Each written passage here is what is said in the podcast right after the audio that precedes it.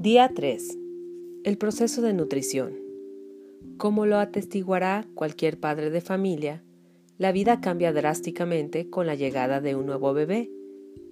Todo gira alrededor de este pequeño que requiere de nuestra completa atención por el mero hecho de ser. Felizmente, reacomodamos nuestros horarios para cubrir las necesidades del bebé.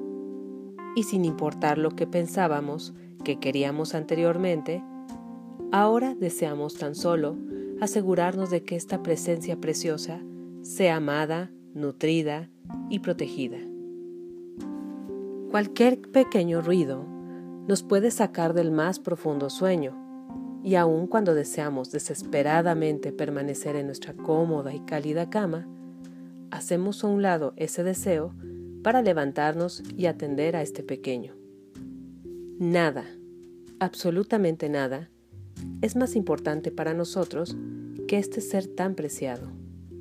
Pero, ¿qué tiene que ver un nuevo bebé con la prosperidad?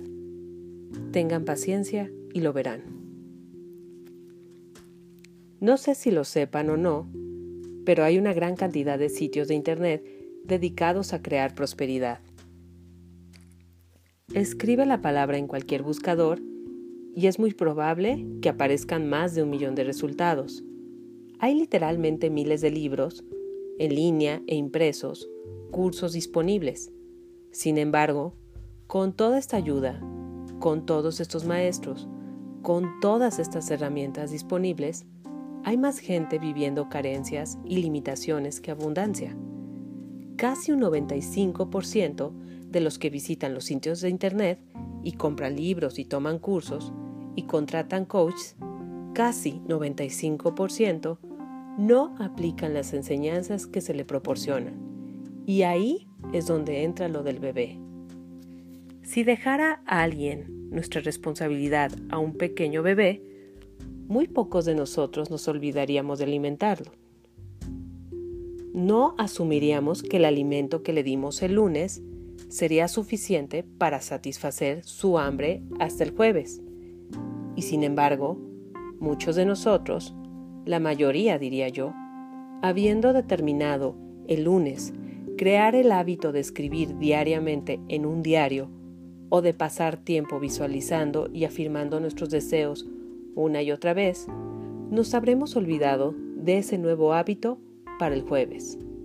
Como resultado de esto, y habiéndonos muertos de hambre por falta de atención, la vida de abundancia que buscamos se desaparece, dejándonos como nos encontró, rodeados de la escasez que siempre hemos conocido.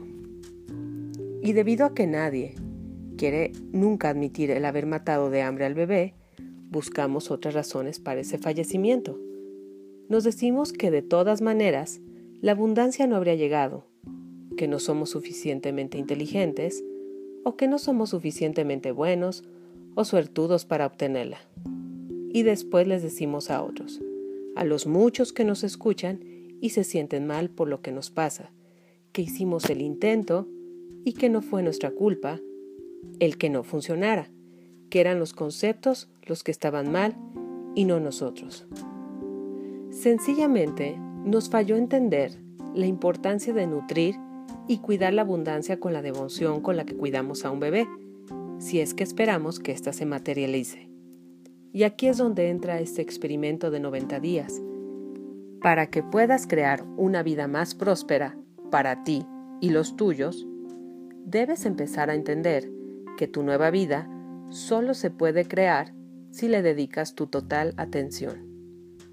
Aceptémoslo llegaste al punto donde estás gracias a tus creencias actuales por ti mismo, ya sea consciente o inconscientemente, y por repetir las mismas actitudes día a día. Se necesitará un verdadero compromiso para crear una nueva vida abundantemente bendita, no porque la nueva vida sea tan difícil de crear, sino porque necesitas romper con viejos hábitos. La persistencia y el compromiso son necesarios si has de obtener una perdurable abundancia. ¿Estás dispuesto a comprometerte a bendecir a los demás? ¿Estás listo para entrar en una prosperidad consciente, con el mismo tipo de compromiso con el que cuidarías a un bebé, estarás tan deseoso de aceptar la responsabilidad total de crear una nueva vida más llena de bendiciones como le estarías de ser padre, madre? ¿Estás preparado para cambiar el enfoque de tus pensamientos y cuidarlos de la misma manera que cuidarías a un bebé? ¿Te comprometes a un diario proceso de alimentación y nutrición al igual que lo harías con un indefenso bebé? Si dijiste que sí a las preguntas anteriores, felicidades, porque al igual que un bebé bajo tu cuidado, una vida llena de bendiciones y de prosperidad está esperando ser nutrida y amada para desarrollarse a su máximo potencial. Todo lo que necesitas es de tu atención.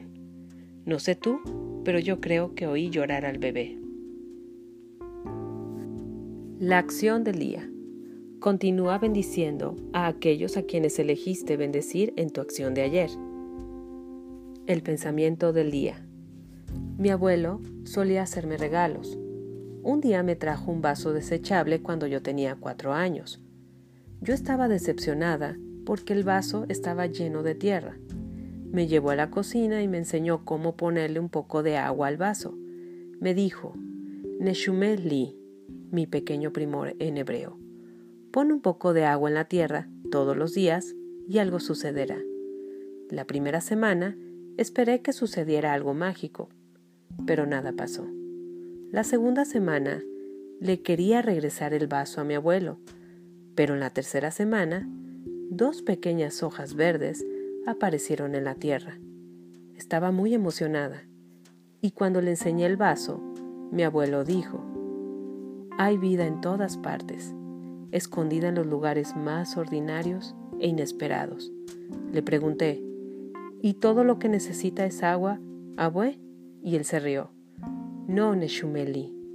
Todo lo que la vida necesita es tu fe. Quizá lo que necesitamos ahora es fe. En lugar del dicho vive y deja vivir, deberíamos decir vive y ayuda a vivir. No necesitamos ser más que lo que somos. En Deuteronomio 30:19, Dios dijo, He puesto ante vosotros el bien y el mal elijan la vida. Doctora Rachel Naomi Remen. La afirmación del día. Con mis bendiciones, fielmente nutro mi conectividad con la vida.